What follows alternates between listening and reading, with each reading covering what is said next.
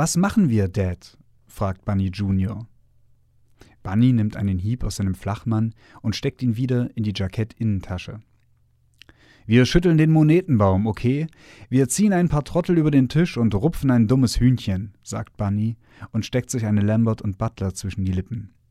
Wir bringen den Pastor um seinen Zaster und Tante Grete um ihre Knete. Wir greifen den Massen in die Kasse. Wir rauben und plündern, wie man unter Verkäufern so sagt. Bunny zückt sein Zippo und kokelt beim Zigarettenanzünden versehentlich seine Locke an. Und der Wagen füllt sich mit dem Gestank von versenktem Haar. Wir versuchen, Kohle ranzuschaffen, verstehst du? Und diesmal habe ich ein echt gutes Gefühl. Ja, Dad, aber was machen wir denn, nachdem wir Kohle rangeschafft haben? Wir sind Vampire, mein Junge, wir sind Geier, ein Schwarm Piranhas, die einen Wasserbüffel oder einen Karibu oder irgend so ein Vieh häuten, sagt Bunny mit einem irren Grinsen. Wir sind verdammte Barracudas!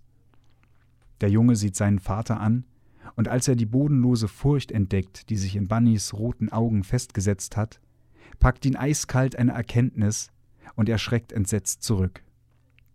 In diesem Moment begreift Bunny Junior, dass sein Vater keine Ahnung hat, was er tut und wohin es geht. Ihm wird schlagartig klar, dass er schon seit einiger Zeit Passagier an Bord eines Flugzeugs ist, dessen Pilot sternhagelvoll am Steuer sitzt und das von überhaupt niemandem gesteuert wird wie er jetzt feststellen muss, nachdem er mal im Cockpit nachgeschaut hat. Und in den panischen Augen seines Vaters sieht Bunny Junior tausend unverständliche Skalen, Schalter und Anzeigen, die allesamt wie wild ausschlagen, rot blinken und piep, piep, piep machen. Und mit einem Anflug von Übelkeit spürt er, wie sich die Nase des Flugzeugs entschlossen in Richtung Erde neigt und die große, blaue, teuflische Welt auf ihn zurast, um ihn zu vernichten. Und er hat Angst. Der Tod des Bunny Monroe ist heute das Thema bei Blaubart und Ginster. Es ist der zweite Roman von Nick Cave. Und aus diesem Roman habt ihr gerade einen Auszug gehört, gelesen vom reisenden Bierhändler meines Vertrauens, Mario Osterland.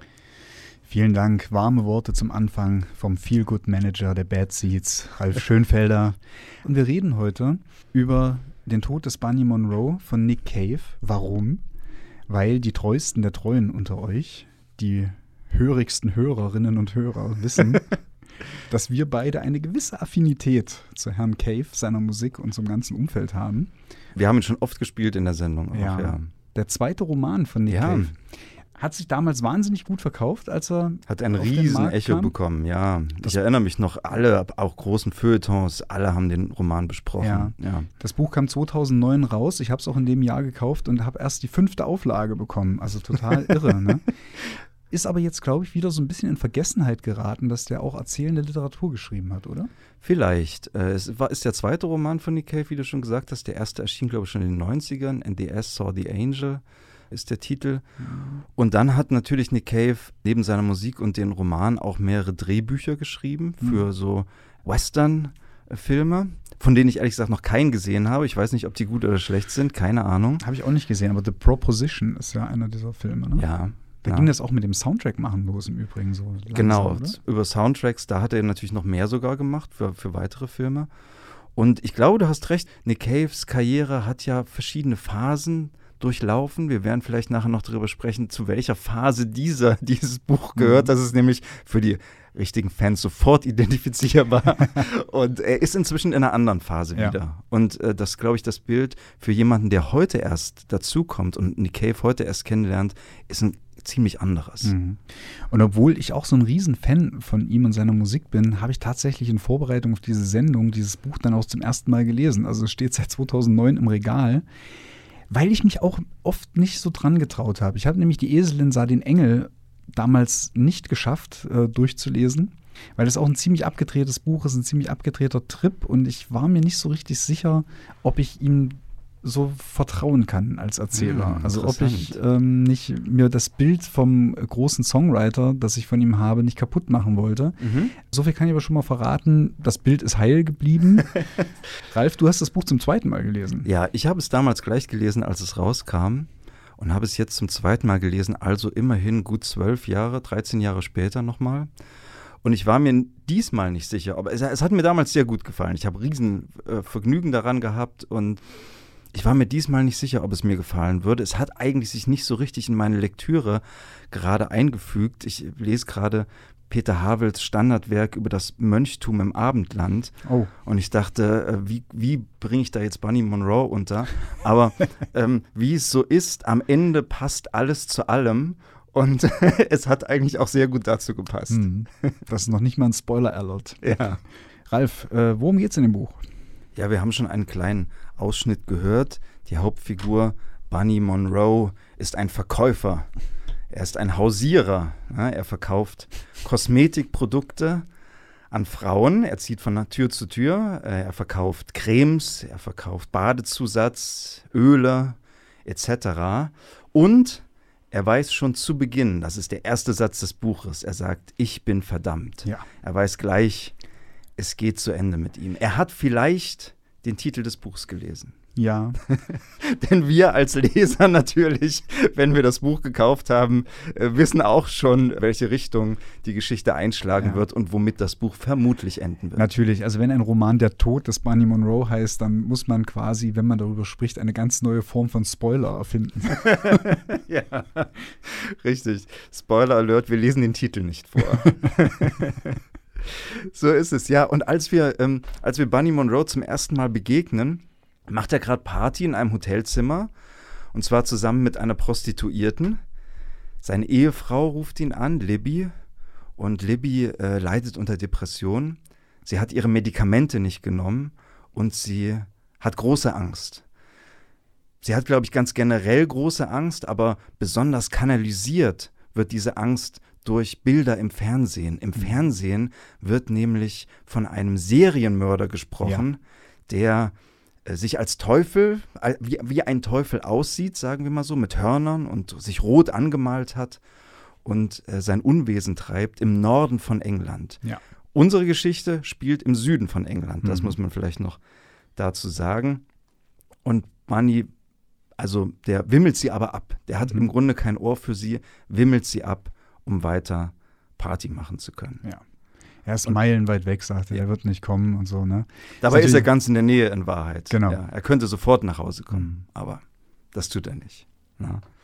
Und was wir also sofort mitkriegen, im Grunde schon diese ersten Szenen und den nächsten Szenen immer weiter, dass Bunny Monroe besessen von Sex ist.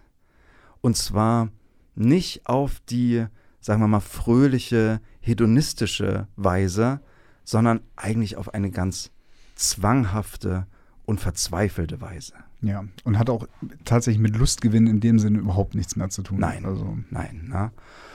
Und man muss sagen, also Bunny Monroe ist damit so Vertreter einer Art von Figur, die man vielleicht auch schon aus anderen Büchern oder aus Fernsehserien oder Filmen und so weiter kennt. Also eine Figur, die ahnt, wie abgrundtief leer ihre Existenz ist und die diese Leere mit Sexualität versucht auszufüllen.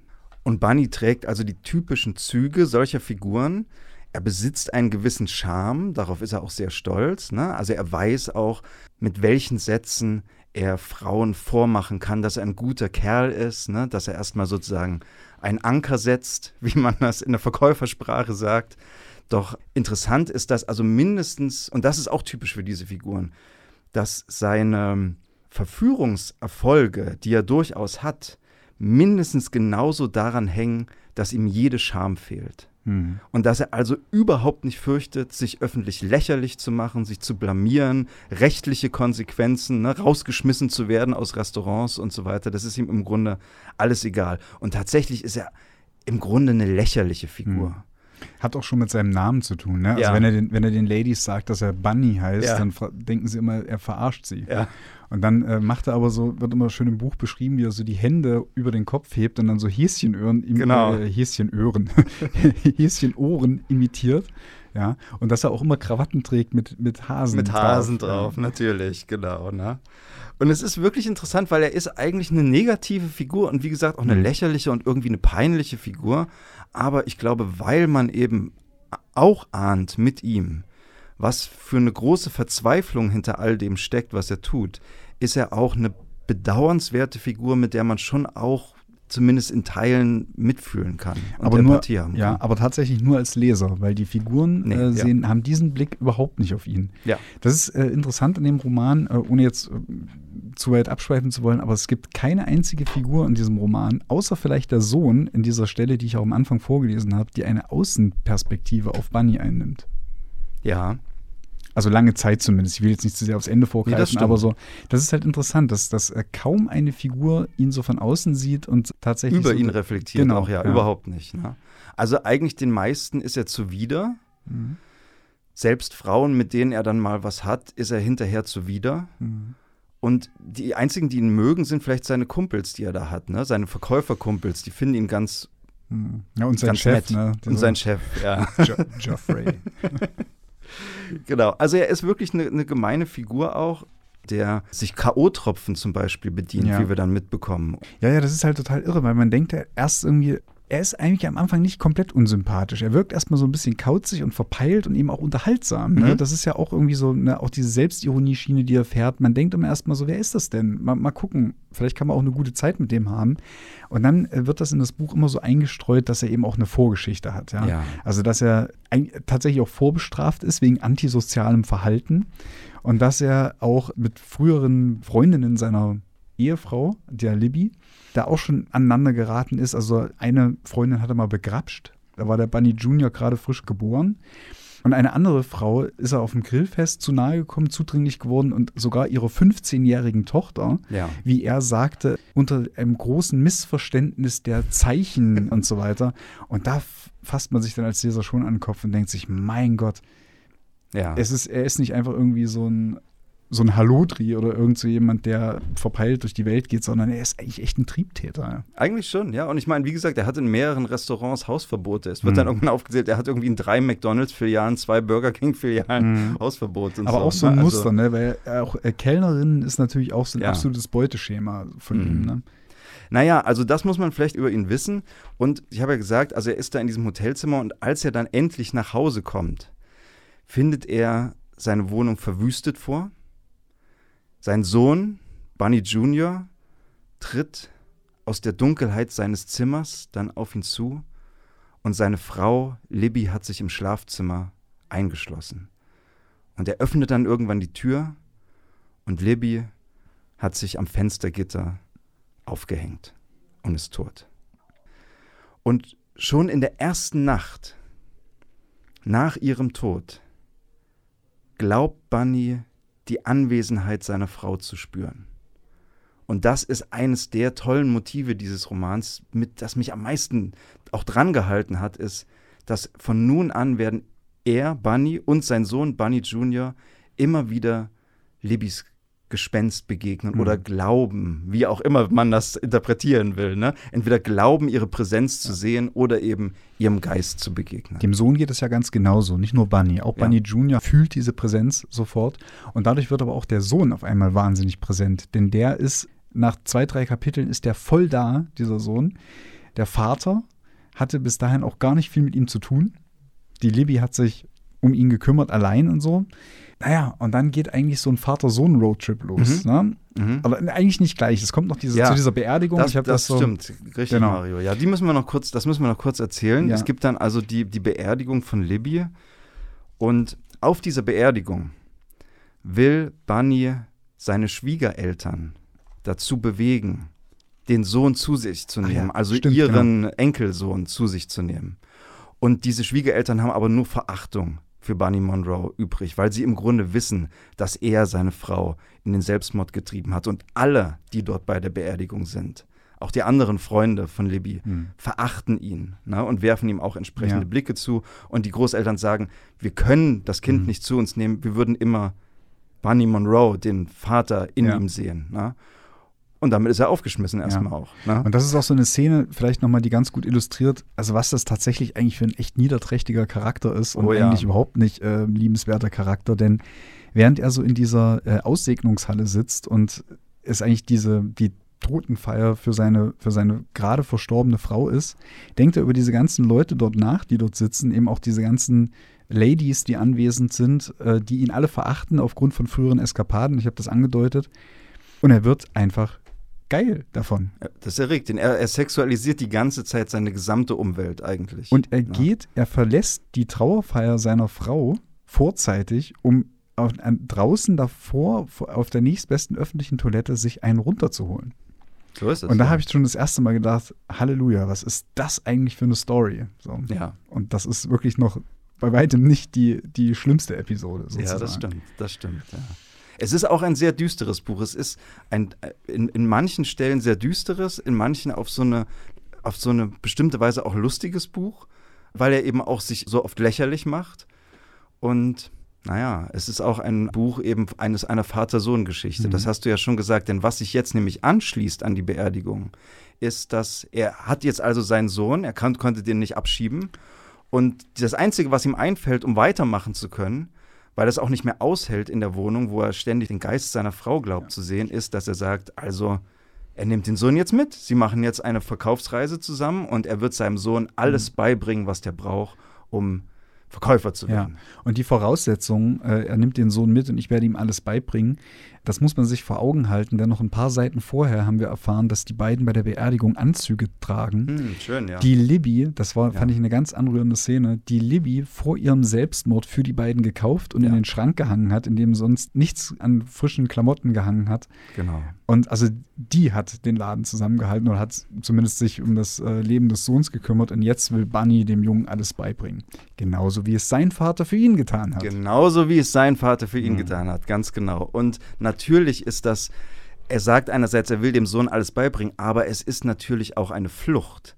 Genau wie auf gewisse Weise sein ganzes Leben eine Fluchtbewegung ist. Ne? Er will da raus, er will einfach wieder on the road gehen und das tun, was er glaubt, was er kann, nämlich seinen besonderen Charme einsetzen, um eben Kosmetikprodukte zu verkaufen und vielleicht noch einen kleinen Quickie mit einer der Damen zu haben. Was ja durchaus auch funktioniert. Also er ist ja überraschend auch erfolgreich bei diesen Verkaufsgesprächen, dass er irgendwie sofort einen Sensor dafür hat, also welche, welche Frau kann ich jetzt hier direkt um Finger wickeln, wen kann ich einlullen, bei wem äh, habe ich Erfolg bis das auch einmal höllisch schief geht. Ja, ich, hatte gesagt, es, ich hatte gesagt, es gibt kaum eine äh, Figur, die ihn von außen sieht. Das stimmt nicht ganz. Es gibt eine Kundin oder eine potenzielle ja. Kundin, ja. die dummerweise nicht nur diese Masche von Bunny komplett durchschaut und ihn absolut abstoßend und schmierig findet. Nein, sie hat auch noch einen schwarzen Gürtel in Karate. Kann man sich ja vorstellen, wie das ausgeht. Richtig, ne? Und das ist übrigens ganz interessant, weil du sagst, er hat Erfolg bei den Kundinnen. Das stimmt. Da hat das Buch sogar so eine kleine so einen kleinen Sozialkommentar eigentlich. Denn die erste Regel, die Bunny seinem Sohn beibringt, die man wissen muss als guter Verkäufer ist, er sagt, so ungefähr, ne, schüttelt man einen dicken Baum mit kräftigen Wurzeln, passiert gar nichts. Schüttelt man aber einen dürren Baum mit ausgetrocknetem Stamm und nur ein paar Blättern dran, fliegen dir die Blätter nur so um die Ohren. Er weiß also, bei den Reichen ist nichts zu holen, bei den Armen ist was zu holen. Ne? Und wie macht man das? Man muss den Armen etwas bieten, von dem sie glauben, sie bräuchten es. Hm. Eine, ein Traum oder eine Hoffnung. Ja. Und dann zieht er halt los in die Sozialviertel. Ne, der ist also nicht jemand, der in irgendeiner Villa klingelt, sondern in halt Plattenbauten und versammelt da irgendwie drei Frauen, die gerade äh, äh schwanger waren und von ihren Kerlen sitzen gelassen wurden und den dreht er dann für das bisschen Sozialhilfe oder was sie auch immer da kriegen. So eine Handcreme. Irgendeine Handcreme an. ja, genau. Ne? Und was macht der Sohn während dieser Zeit? Der äh, Bunny, der Vater quasi, hat ihn ja mitgenommen, um ihm alles beizubringen. Aber Bunny Junior ist dazu verdammt im Prinzip, die ganze Zeit in dem Auto des Vaters zu sitzen, einem verdammten Fiat Punto, der auch schon bessere Tage gesehen hat, hat mich immer so ein bisschen an das Auto vom Dude hier, von The Big Lebowski erinnert. So. ja. Sitzt dann dieser alten Karre rum und äh, soll dieses Auto auf keinen Fall verlassen. Und Bunny Junior ist es auch relativ recht, das Auto nicht zu verlassen. Das ist auch so ein, so ein Motiv des Buches, das immer wiederkehrt, weil er nämlich sagt, wenn ich hier an Ort und Stelle bleibe und in diesem Punto, in diesem Auto warte, dann wird ihn seine Mutter schon finden. Das stimmt. Und wieder ja. zurückkommen. Da musste ja. ich auch so äh, an eine unserer vorigen Sendungen denken, an Joe und Didion. Da greift nämlich das magische Denken. Oh ja, dieses, das stimmt, das ist es. Sohns. Da hast du recht, ja. Das ist schön. Und der Sohn, Bunny Jr., ist der Navigator. Ja, ne? Dem, genau. der, der Vater gibt ihm die Karte und die Kundenliste Ja. und sagt, komm, jetzt sag, wo es hingeht. Und äh, Bunny Jr. ist also eine ganz entzückende, ganz, ganz wunderbare Figur. Also die mir wirklich sehr ans Herz gewachsen ist. Er ist, glaube ich, der eigentliche Sympathieträger des Romans. Ja, wie, wie kann er auch nicht? Ne? Also ein Neunjähriger, der das besondere Gimmick hat, sich für alles zu interessieren, was in seiner Enzyklopädie steht.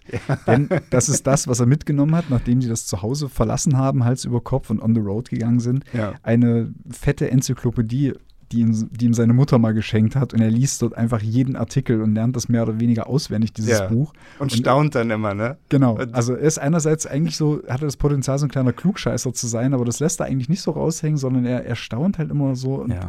nimmt eben, die, also das ist die Welt, ne? Also Ja. nicht, nicht äh, wie heute so alles, was im Internet steht, gibt es oder alles, was Google findet, gibt es, sondern was in dieser Enzyklopädie steht, die, also Enzyklopädie ist gleichbedeutend mit der Welt des Jungen sozusagen? Ja. plus, plus eben sein Vater. So.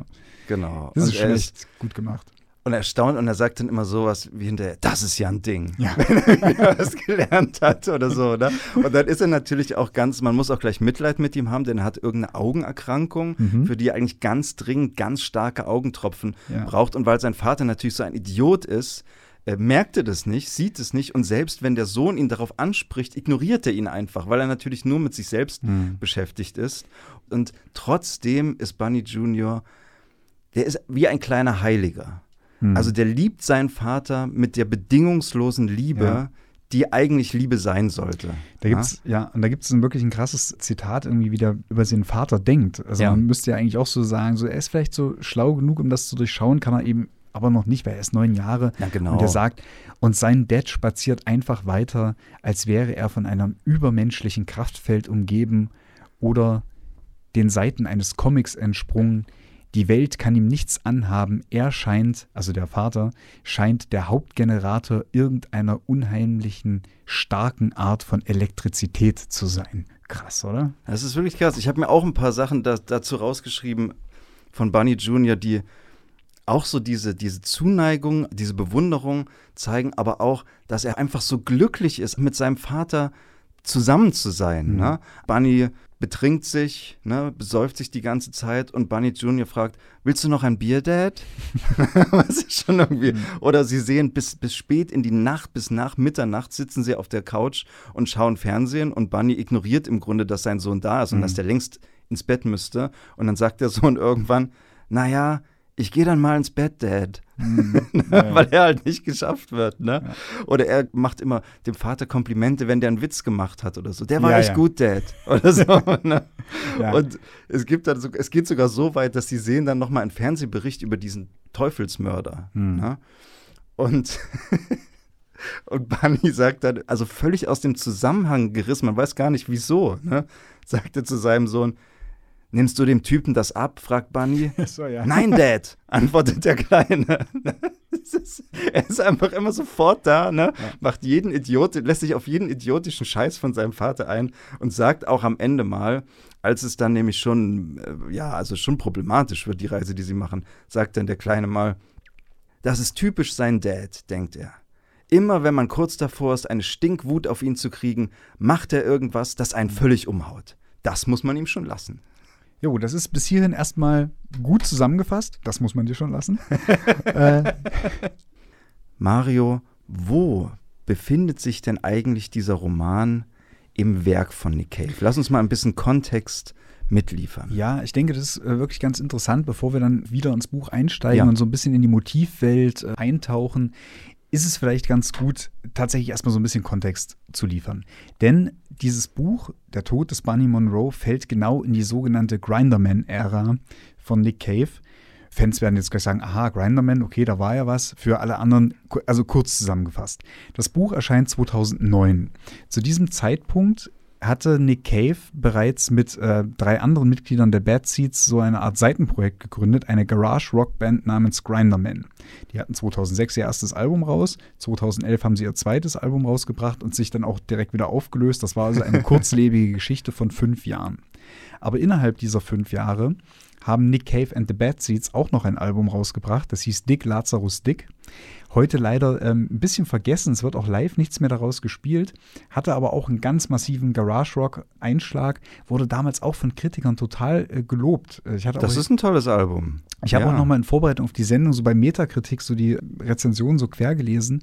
Da hieß es damals schon, so klingt ein Rockstar, der in Würde altert. Da bin ich auch sehr hellhörig geworden. Und eben genau in diese Zeit fällt dann auch der, dieser Roman Der Tod des Barney Monroe und das ist nicht unwesentlich. Denn es ist schon diese Roadtrip-Garage-Rock-Atmosphäre, der alternde, dem Verfall preisgegebene Rockstar, der sich selbst als unwiderstehlich und unantastbar und unsterblich hält, kommt nicht nur ins Wanken, sondern hat eben massive Zerfallserscheinungen äh, mit sich auszumachen. Das ist wirklich so ein Werkkomplex, der heute bei Nick Cave nicht mehr unbedingt Nein, denkbar wäre. Und das ist aber tatsächlich genau das, worum auch die Grinderman-Songs gehen. Mhm. Also der, ich glaube, mich zu erinnern, ich hoffe, ich erinnere mich richtig, dass damals Nick Cave ein Interview gegeben hat, in dem er gesagt hat, dass, wie heißt nochmal sein Hauptmusiker? Warren Ellis. Dass Warren Ellis ihm gesagt hat, okay, wir machen jetzt Grinderman und wir können über alles mögliche Musik machen, aber nicht über Liebe und nicht über Tod. Mhm. Was natürlich die Cave ein bisschen eingeschränkt hat, denn das war in der Werkphase davor, waren das die Hauptthemen. Und was Grinderman dann letztlich gemacht hat, ist auch ganz viel äh, Songs über Sex einfach. Ja, ne? No Pussy, no Pussy Blues. Blues. genau. ja. genau. Ja. Aber nicht nur, also nicht nur da, auch auf Dick Lazarus Dick, nicht so massiv wie bei Grinderman, aber kommt das drin vor. Also wir befinden uns sozusagen in dieser Werkphase, ist nicht ganz unwesentlich, wie gesagt. Äh, auch, achso, der Jesse James Soundtrack kommt auch in diese Phase, also Western, Outlaw, Typen, solche Sachen. Ja. Später nochmal in The Sickback Song in diesem Buch, was ich auch sehr empfehlen kann, da ist das nochmal mit diesem alternden Rockstar aufgegriffen worden, aber unter einem ganz anderen Voraussetzung im Prinzip. Es ist ein bisschen, als sei, als würden wir die Midlife Crisis von Nick Cave begleiten, ein bisschen. Ja. Ja. Und du hast recht, die Phase, die Phase ist schon wieder vorbei. Sie endete im Grunde mit meinem Lieblingsalbum von Nick Cave and the Bad Seeds, Push the Sky Away.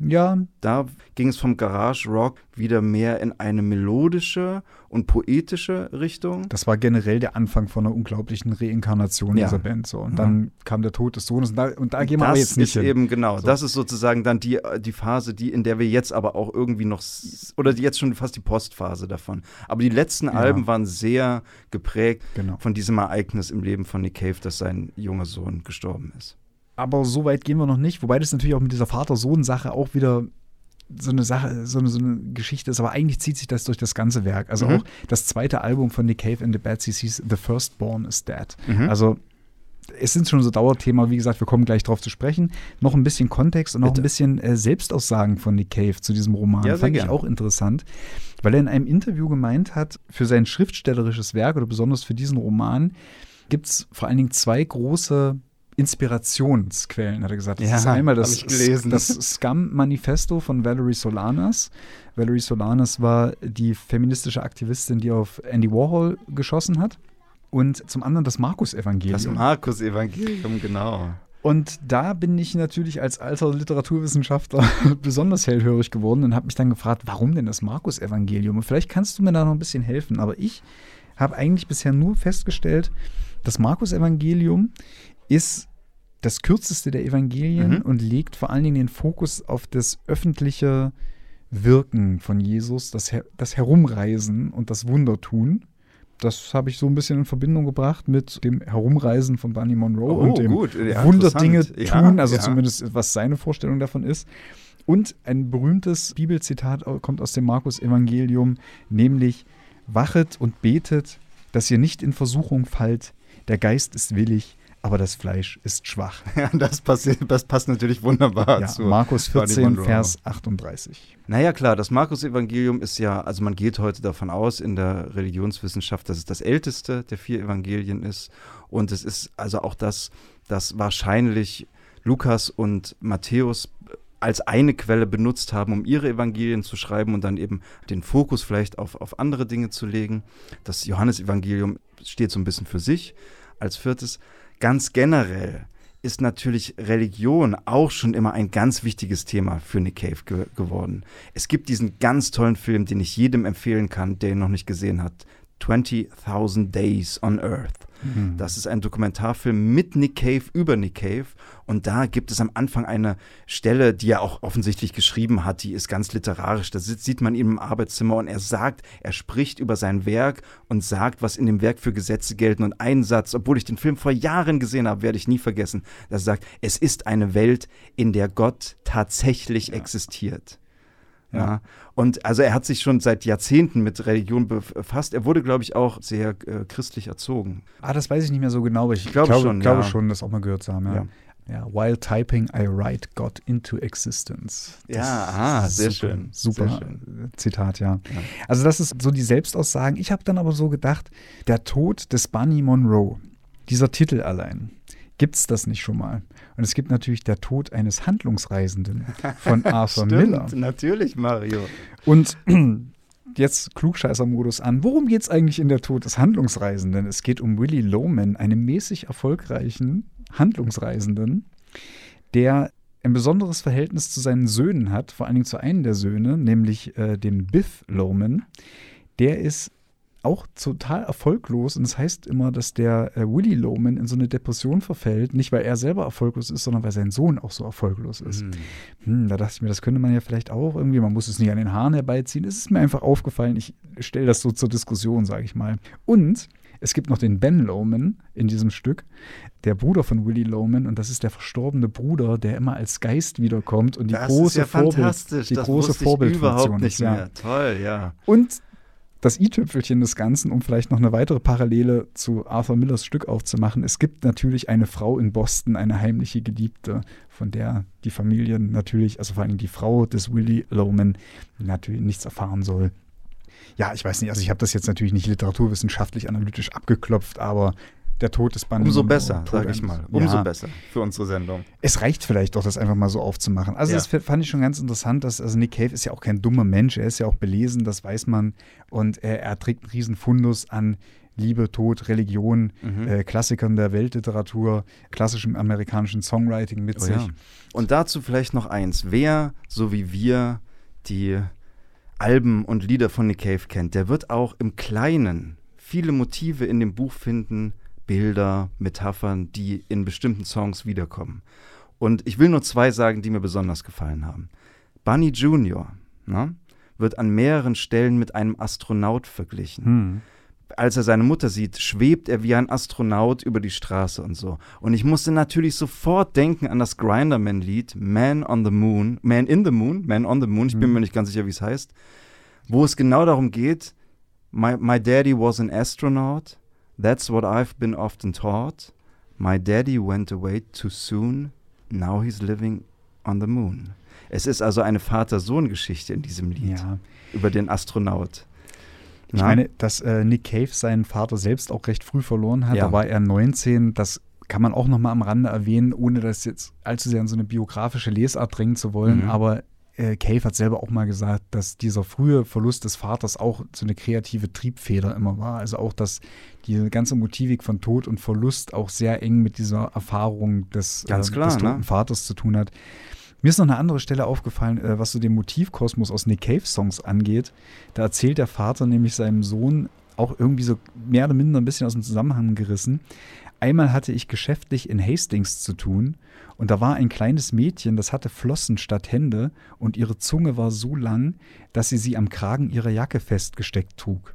Da musste ich so an Jubilee Street denken irgendwie. Oh. I, I got a fetus on a leash und so. Und also da sind ja auch so surrealistische Bilder. Ja, ja, drin. ja, ja. Das, das äh, äh, a 10-Ton Catastrophe on a 60-Pound ja. Chain und irgendwie. Das ist eins von den Liedern, wo man merkt, dass er zu dem Zeit ein bisschen weg vom klassischen Storytelling in den Liedern wollte. Ja, genau. Weil es eben so abstrakte, genau. surrealistische Bilder ist. Aber sind, diese kleinen äh, Szenen, diese kleinen Figuren, so das, das taucht immer mal wieder auf. Oder auch, was ich auch ganz evident fand, in einem dieser, nicht in, nicht in 20.000 Days on Earth, sondern mhm. in diesem anderen Film, ähm, One More Time with One More Time with Feeling, da erklärt er, dass er, seitdem er in Brighton wohnt, wo auch die Story von Bunny Monroe angesiedelt ist, das ist ja eine Küstenstadt direkt an der Südküste und dann sind diese steil, äh, ist eine Steilküste. Ja, genau. Das war jetzt sehr viel Küste, aber ihr wisst schon, worauf ich hinaus will. Ja. Und diese Klippen wirken halt auch irgendwie immer so ein bisschen wie das Ende der Welt. Wenn Mhm. man an so einer Steilküste steht, man denkt immer, hier bricht das Land Ja. ab und hier ist die Welt zu Ende. Und dann ist es auch so, dass an solchen Küstenabschnitten es immer extreme Wetterphänomene und Wetterveränderungen gibt. Und in diesem Film beschreibt er, wie er erst seitdem er in Brighton wohnt, sich Gedanken darüber macht, wie das Wetter aussieht, wie es sich offenbart und ob es nicht Bedeutung mit sich trägt, das Wetter.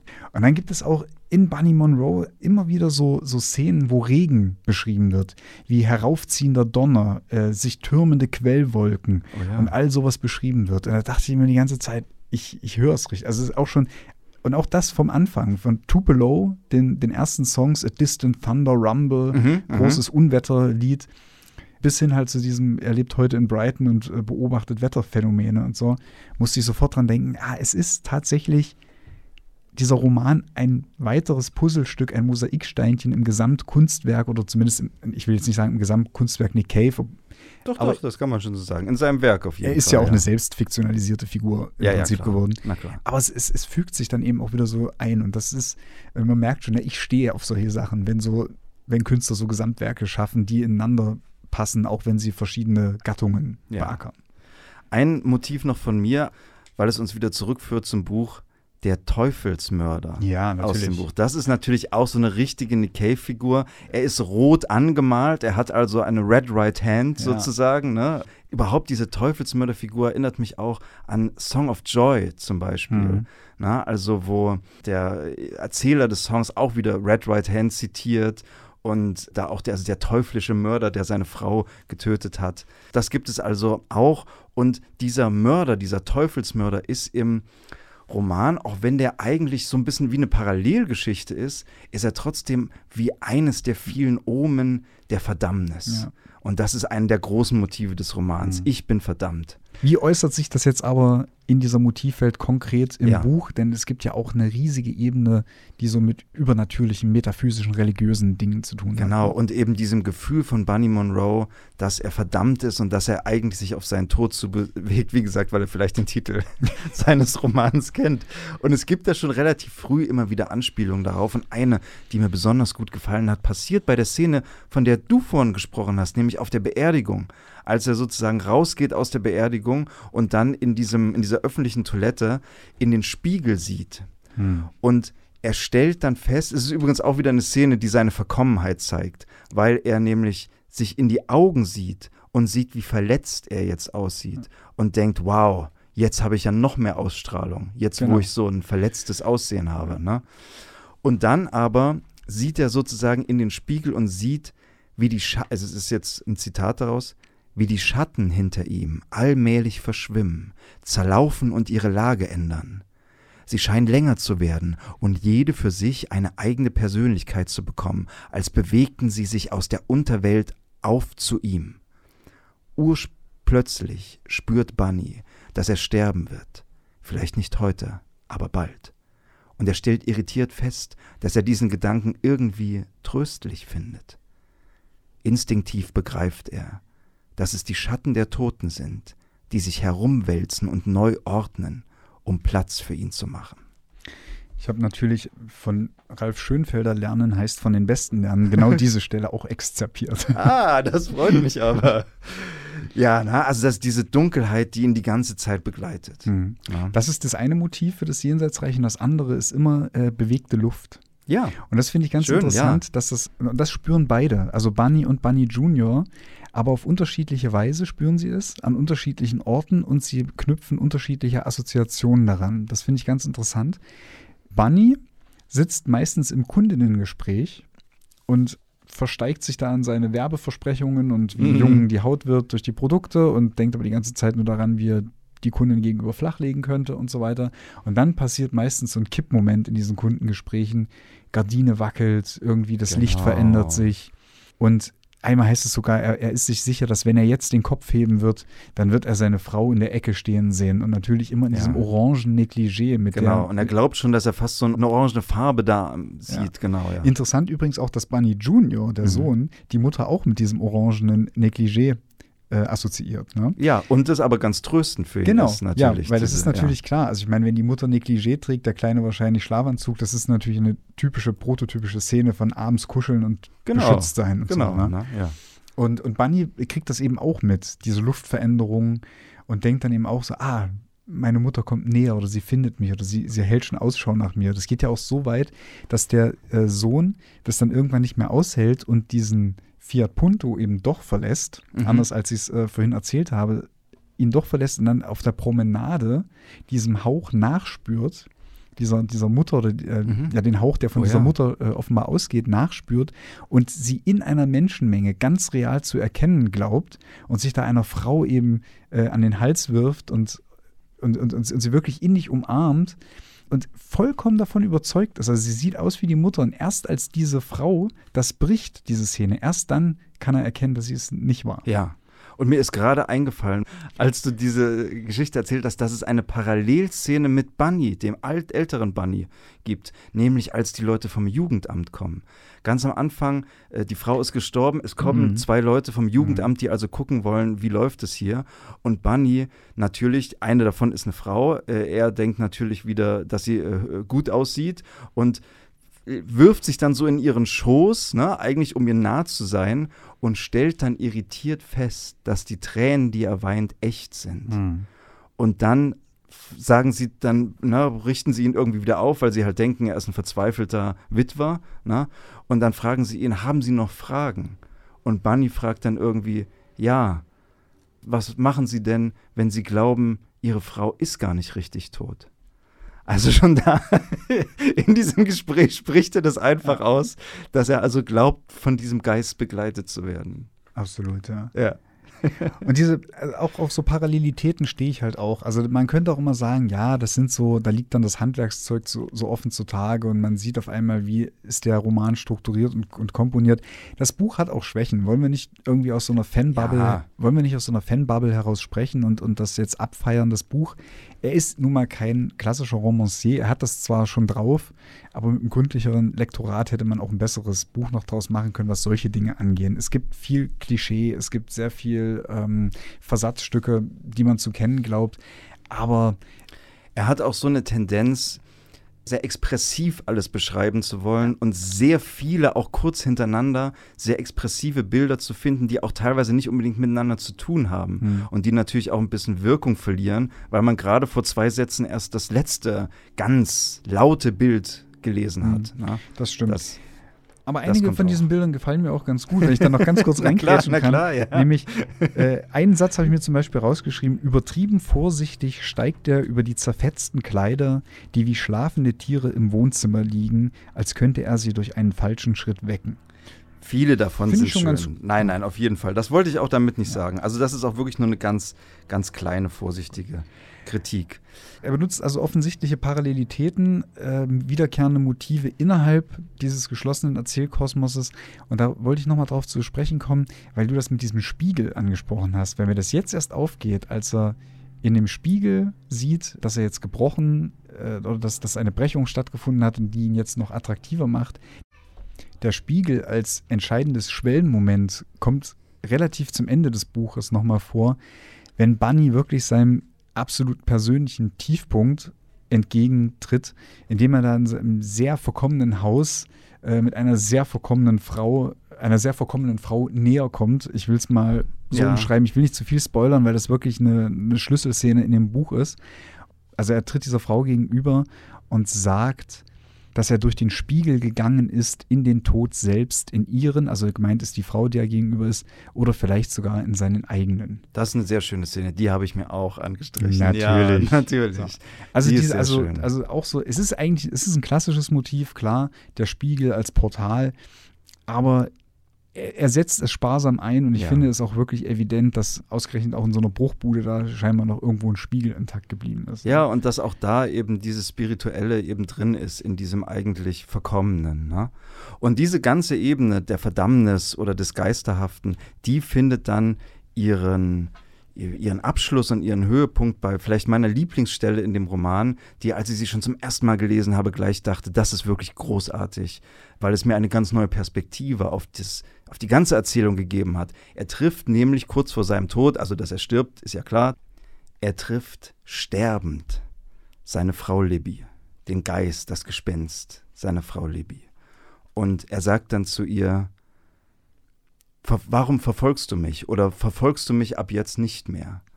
Und dann sagt sie zu ihm so ungefähr, wie kommst du denn darauf? Ich habe dich nie verfolgt. Und in diesem Moment, natürlich, nicht der Geist verfolgt ihn, sondern umgekehrt. Mhm. Es ist seine Bewegung genau. auf die Unterwelt zu. Ja. Wir haben gerade über die Unterwelt gesprochen, über die Erscheinungen, die Erscheinungen der, der Geister. Und eine Erscheinung in diesem Buch ist die Sängerin Avril Levine. Levine. So ist es ja. Witzigerweise oder naja, nicht, na doch, witzigerweise, entschuldigt er sich ja, also Nick Cave, in der Danksagung zu diesem ja. Buch. Nicht nur bei Avril Levine, sondern auch bei Kylie Minogue, denen meine Verehrung und mein Respekt gelten und die ich um Verzeihung bitte. Richtig. Warum? Bunny Monroe ist besessen von beiden. Nicht ja. nur von den beiden, auch von Britney Spears und allen anderen Popsternchen und Sängerinnen, die in knappen Bekleidungen auf der Bühne herumspringen. Aber Avril Levine Avril Lavigne ist für ihn die göttliche Vagina. so, drückt, so, so, so, drückt er sich aus. Zitat ja. Ende. Im Übrigen scheint es auch so, also Musiker, Rockmusiker und Avril Lavigne, das scheint es auch irgendwie so ein, so ein Ding zu geben. Ich weiß auch nicht. Kennst du diese Anekdote von Marilyn Manson? Ganz bestimmt mit nicht. Avril Lavigne? Marilyn Manson hatte sich ja mit seinem Gitarristen John Five überworfen. Mhm. Dann ging es ja auch erstmal mit dieser Marilyn Manson Band musikalisch wirklich krass bergab. Und unter anderem war einer der Gründe deswegen, dass John Five einen Song mit Hilary Duff aufgenommen hat. Ein weiterer Name, der mir was sagen sollte, wie ich deinen Blick entnehme und den ich noch nie gehört habe. Und jedenfalls sagte Marilyn Manson, ich habe zwar Avril Lavigne meine Dildo-Kamera gezeigt, aber ich habe keinen gottverdammten Song mit Hilary Duff aufgenommen so als Rechtfertigung oder was auch immer. Also ich weiß auch nicht. Avril Lavigne und Rockmusiker, es scheint irgendwas zu sein. Lass uns dieses Thema nonchalant abbiegen. Bitte, ja. Ich kann auch wirklich nichts dazu sagen in und diesem den, Fall, ja. Und den Podcast wieder in eine andere Richtung treiben. Denn was wir in unserer bisherigen Stunde nicht geschafft haben, zu besprechen, was aber sehr wesentlich für dieses Buch ist, Stichwort Vater-Sohn-Beziehung, oh ja, ist Bunny Senior. Mhm. Denn der Vater von Bunny Monroe, der lebt tatsächlich auch noch. Genau. Er ist zu Hause und wird von einer Pflegerin also begleitet. Ja. Äh, das heißt, die Verantwortlichkeit ist auch von Bunny abgeschoben worden. Oh ja. Und während dieser Handlung, also die Handlung erstreckt sich im Übrigen so über drei Tage, versucht diese Pflegerin Bunny Monroe mehrfach anzurufen. Ja. Es wird immer dringlicher, die Lage sei ernst, er soll sich bitte melden und soll seinen Vater verdammt nochmal besuchen fahren. Und damit erfüllt sich dann so eine Klammer in der Handlung, denn ganz am Anfang des Buches gibt es schon mal einen Telefon, Anruf. Ein fantastische Szene. Also eine, auch eine meiner Lieblingsszenen, an der man wirklich sieht, dass Nick Cave schon ein ziemlich guter und talentierter Erzähler ist. Und diese Stelle, die würde ich gerne noch vorlesen. Ah, ich bitte darum. Bunny nimmt eine Flasche Malt Whisky und ein kurzes, schweres Glas heraus und geht zurück zum Sofa. Er schenkt sich ein und leert das Glas in einem Zug. Dann wirkt er wirft den Oberkörper vor, schüttelt sich und beginnt das Spiel mit Flasche und Glas von vorn. Dann hackt er mit dem Zeigefinger eine Nummer in sein Handy. Die Verbindung baut sich auf. Aber noch vor dem Surren des Rufzeichens hört Bunny ein endloses, grässliches Husten, tief und feucht, und er muss das Telefon auf Armlänge vom Ohr weghalten. Dad? sagt Bunny nach einer Weile, merklich beunruhigt, mit einer unabsichtlich heftigen Betonung des Anfangsbuchstabens. Noch kein richtiges Stottern, aber die ersten Abs Ansätze davon, als hätte man ihm das Wort aus dem Mund gerissen wie einen stinkenden Zahn. Dad? sagt er nochmal, klemmt das Telefon unters Kinn und zündet sich noch eine Kippe an.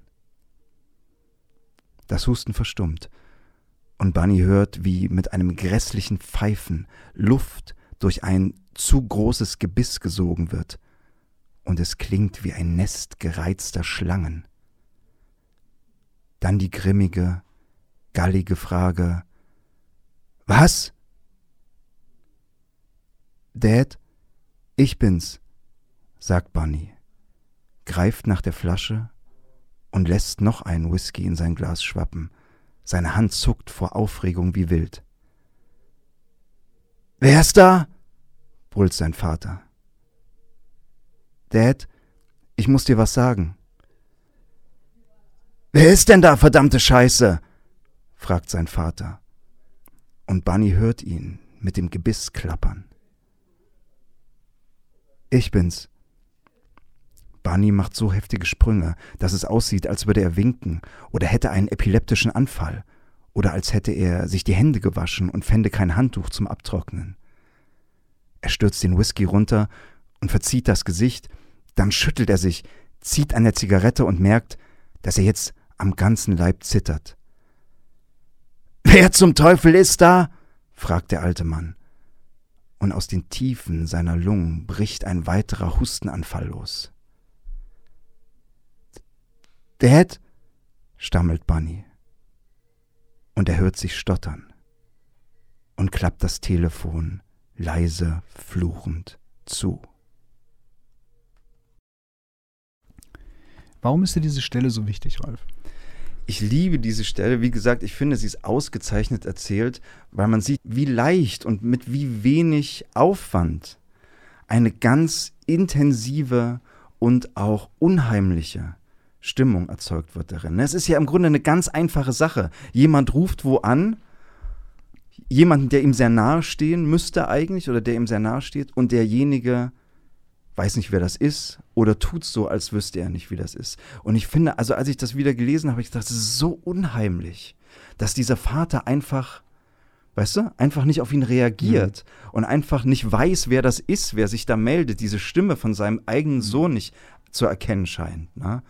Also der Vater ist wirklich eben auch eine unheimliche Figur und er schwebt als ein weiterer Geist, aber als ein böser Geist mhm. über der Geschichte. Ja, es ist so.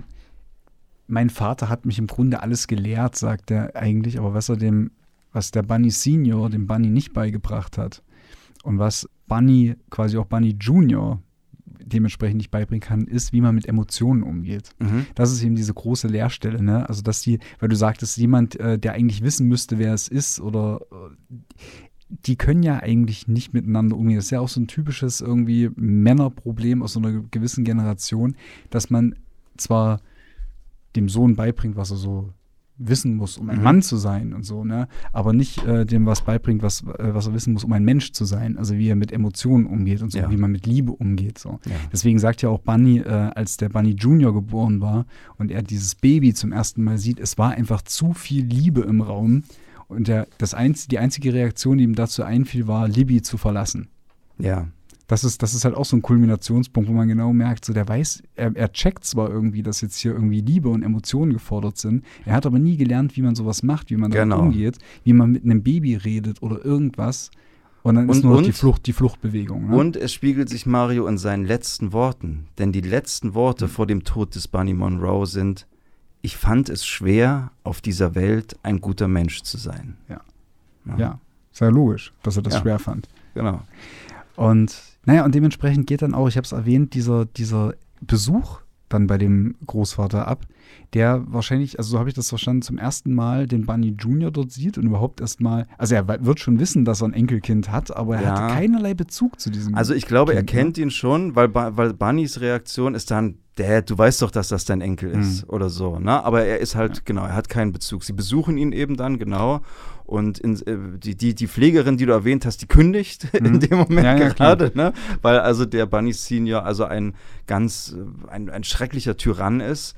Und auch das ist wieder eine sehr unheimliche Szene. Ja, vor allen Dingen, weil der kleine Bunny Junior, äh, ohne es zu wissen, den Bunny Senior komplett aus der Fassung bringt und ihn total, äh, ihn total aufbringt, weil er lo so lobende Worte über seinen Vater ja, findet. Ne? Ja. Es, wird jetzt, es geht jetzt, glaube ich, ein bisschen durcheinander, aber also es gibt Bunny Senior, das ist die älteste ja, Generation. Dann gibt es Bunny, dann Monroe. Gibt es Bunny, Monroe und dann Bunny Junior. Das sind die drei Generationen.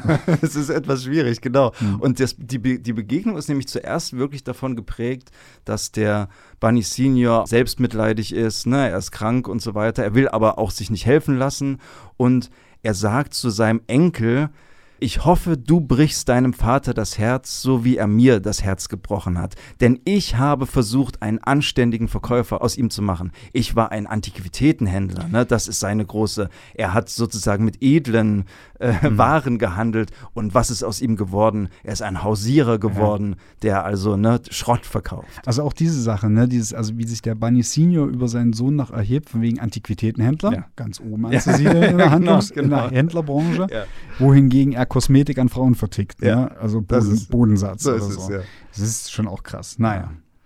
Genau, und dann passiert es, was du schon gesagt hast. Bunny Junior sagt etwas, sagt wieder mal, ist wieder mal stolz auf ja. seinen Dad und Mein Dad könnte einem Barracuda ein Fahrrad verkaufen. Ja, was wieder so ein dummer Spruch ist, den Bunny mal gesagt hat und den der Sohn einfach nachplappert, ja, ja weil er so im, im, Einklang mit seinem Vater ist, ne? Und dann wird der äh, Großvater, also Bunny Senior, richtig ja. wütend und dann kommt eine schlimme Szene auch noch, Mario. Erinnerst du dich daran, wie es weitergeht? Naja, er sagt, machst du dich über mich lustig, du kleine Mistkröte. Und, nee, worauf wolltest du hinaus? Ich wollte darauf hinaus, dass er aufsteht, dem Enkel mit dem Ach Stock so, einen ja. Schlag versetzt. Bunny, der zu diesem Zeitpunkt schon völlig fertig ist, der ist also nur noch am Saufen und hat schon sich die Nase gebrochen bekommen und tritt in die Rippen und hat eigentlich kein Gleichgewichtsgefühl mehr, stürzt in dem Moment hin, liegt sozusagen vor seinem Vater und wimmert im Grunde und der Vater thront also als eine gewalttätige Figur über den jüngeren Generationen mit seinem Stock und sie müssen also wirklich da kauern und, und fürchten, den, den Alten. Mhm. Bis er dann aber auch sagt, der alte Mann hält ihm das Taschentuch mit dem Auswurf hin und aus seinen Augen laufen gelbe Tränen. Aber das ist erst ganz zum Schluss. Ich sterbe, mein Sohn. Ganz, so das dieses, ist das, ja. das Letzte, was er dann zu, genau. zu, zu, ihm sagt. Ja. Die beiden wollen dann schon gehen, ne? also sie ziehen sich zurück, sind im Grunde geprügelt und, und besiegt und ziehen sich zurück und dann will er sie nochmal aufhalten und sagt, ich sterbe, mein Sohn, und da fällt die Tür ins Schloss. Aber dass das auch tatsächlich so eine, das fällt mir jetzt auch wieder ein, dass ich das ansprechen wollte, dass es so eine eklatante Verfallsgeschichte auch ist. Also ja. nicht diese, nicht auf dieser großen, jetzt hier spirituellen, mhm. metaphysischen Ganz körperlich, ja. Aber dass der, die innerhalb von drei Tagen ja. klappert der Bunny Monroe so zusammen. Also das geht damit los, irgendwie, dass er von einem Kater in den nächsten ja. stürzt, dass er im Prinzip gar nicht mehr richtig nüchtern wird. Hm, okay, könnte man noch sagen. So.